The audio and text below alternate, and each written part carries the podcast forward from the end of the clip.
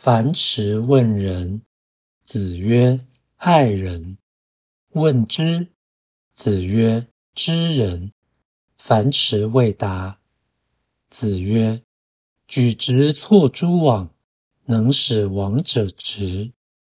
樊迟退，见子夏，曰：相也无见于夫子而问之。子曰：举直错诸枉，能使王者直，何谓也？子夏曰：富哉言乎！舜有天下，选于众，举高尧，不仁者远矣。汤有天下，选于众，举伊尹，不仁者远矣。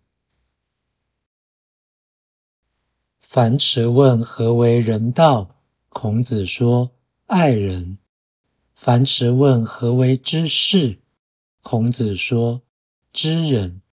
樊迟听不懂，孔子说：“拿直的对比于不直的，可以使不直的矫正为直的。”樊迟退下，见到子夏，说：“刚才我见老师，问他何为知士，老师说：拿直的对比于不直的，可以使不直的矫正为直的。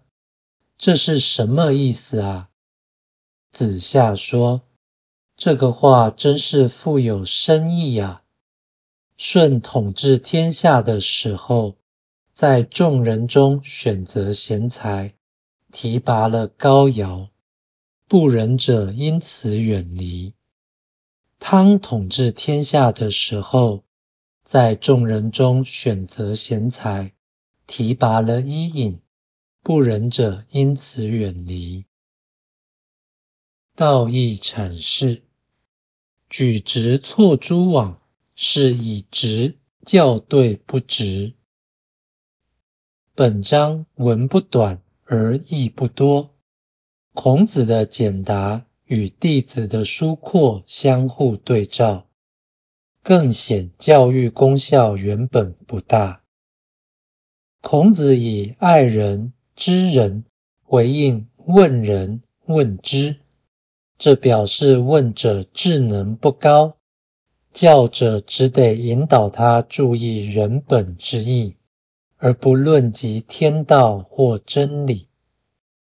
樊迟表示不解，孔子乃以举直错诸枉，能使王者直回答。